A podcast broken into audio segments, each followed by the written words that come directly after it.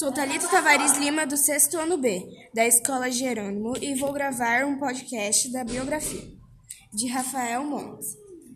Escritor. Rafael Montes é um escritor e roteirista brasileiro de literatura policial. Estima-se que até outubro de 2020 todos os seus livros juntos tenham vendido cerca de 125 mil cópias no Brasil, e que sua obra já tinha sido traduzida para 10 idiomas. Nascimento: 22 de setembro de 1990, 31 anos, RJ Brasil.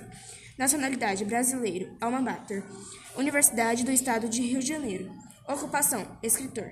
Principais trabalhos: Suicidas 2012, Dias Perfeitos 2014, Bom Dia Verônica 2020.